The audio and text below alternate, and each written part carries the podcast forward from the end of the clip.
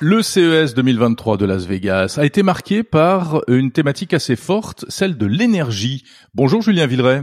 Bonjour Jérôme. Directeur de l'innovation d'EDF. On se retrouve chaque mois, Julien, euh, en partenariat entre EDF et Monde Numérique pour faire le point sur euh, eh bien toute l'actualité des technologies au service de l'énergie.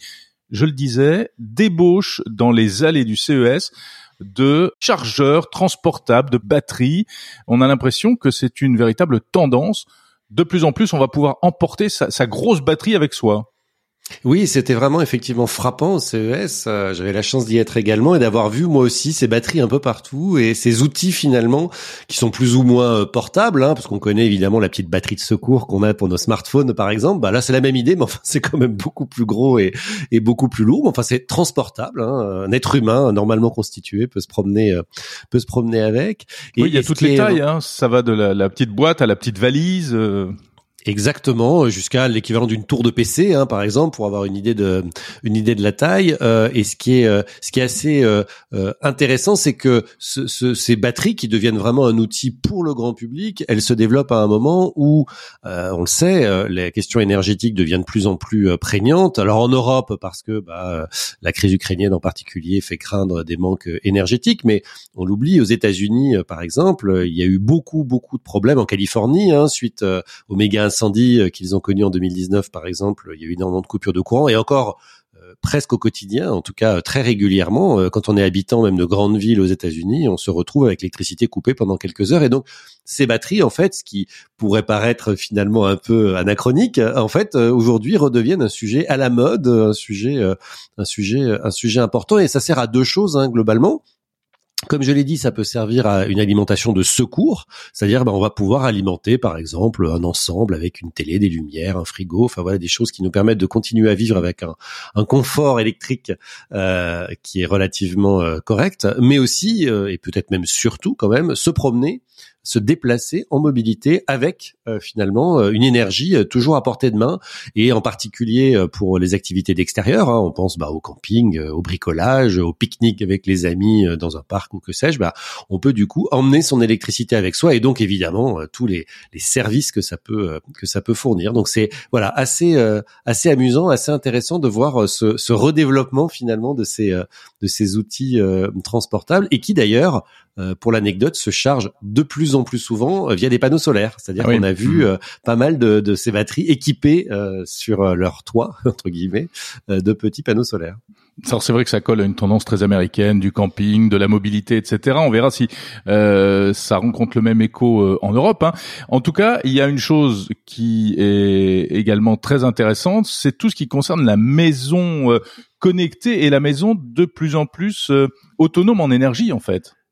Exactement, euh, c'est cette idée que bah, ma maison et les objets connectés à ma maison, euh, dans mon garage comme à l'intérieur de ma maison, euh, deviennent à la fois producteurs d'énergie, consommateurs évidemment ils le sont toujours, mais aussi capables de, de maîtriser leur consommation en énergie. Et, le modèle que l'on voit le plus démontré hein, dans les salons comme le CES, c'est un modèle de maison dans lesquels j'ai des panneaux photovoltaïques sur le toit, j'ai une voiture électrique dans mon garage, j'ai euh, des objets, enfin des objets, pardon, plutôt des appareils euh, électriques et électroniques dans la maison qui sont connectés ou intelligents, et j'ai une centrale, une centrale dans mon garage qui va venir finalement euh, faire parler entre eux tous ces euh, tous ces objets. Et donc l'idée évidemment derrière, c'est celle euh, d'une autonomie en énergie ou en tout cas d'une capacité à gérer son énergie entre ce que je produis moi-même et ce que je vais aller retirer sur le réseau, parce qu'en fait l'autonomie complète n'existe pas. Hein. On n'a pas aujourd'hui de modèle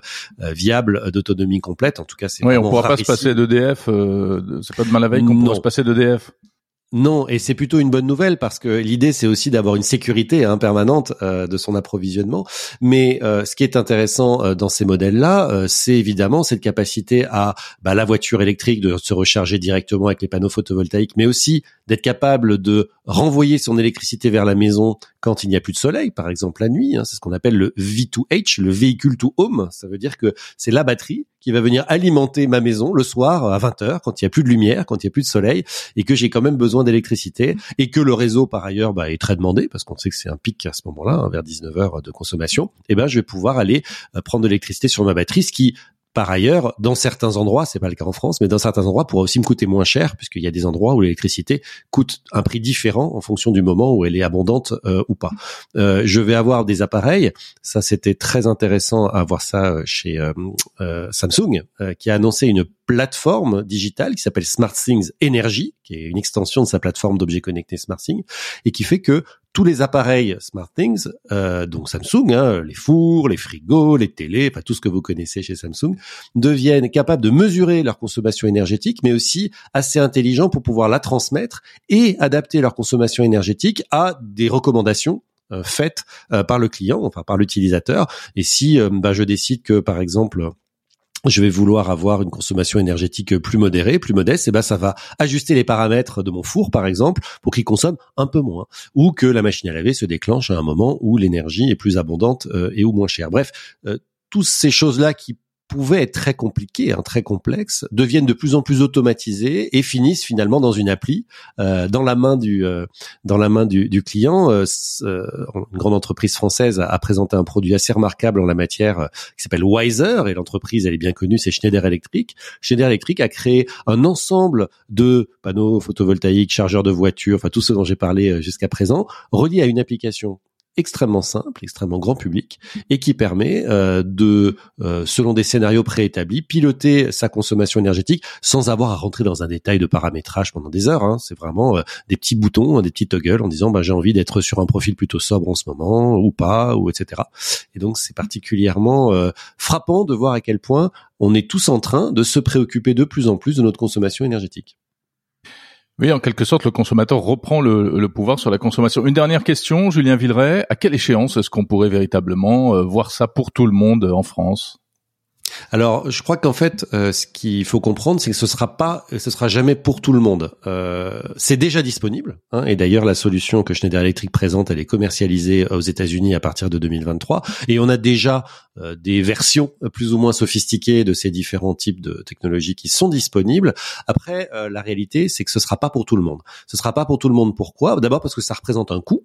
Alors, euh, quand on discute avec les fabricants et les inventeurs de ce type de, de, de, solutions, ils nous disent en même temps des panneaux photovoltaïques, une maison connectée, une voiture électrique, ça coûte déjà tellement cher que rajouter cette brique technologique, c'est pas très important.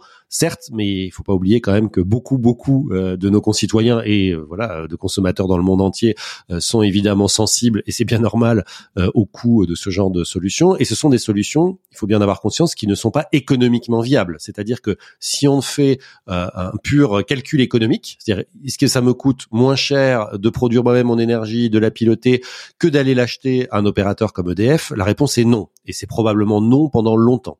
Donc ça veut dire qu'on va chercher plutôt euh, dans ce dans ce genre d'outils une démarche écologique, une démarche de volonté de maîtrise de sa propre consommation. Et donc on peut pas imaginer une généralisation. Par contre, clairement, c'est en marche. C'est-à-dire que petit à petit, ce type de solutions vont probablement grignoter du terrain. Merci beaucoup Julien Villeray, directeur de l'innovation d'EDF.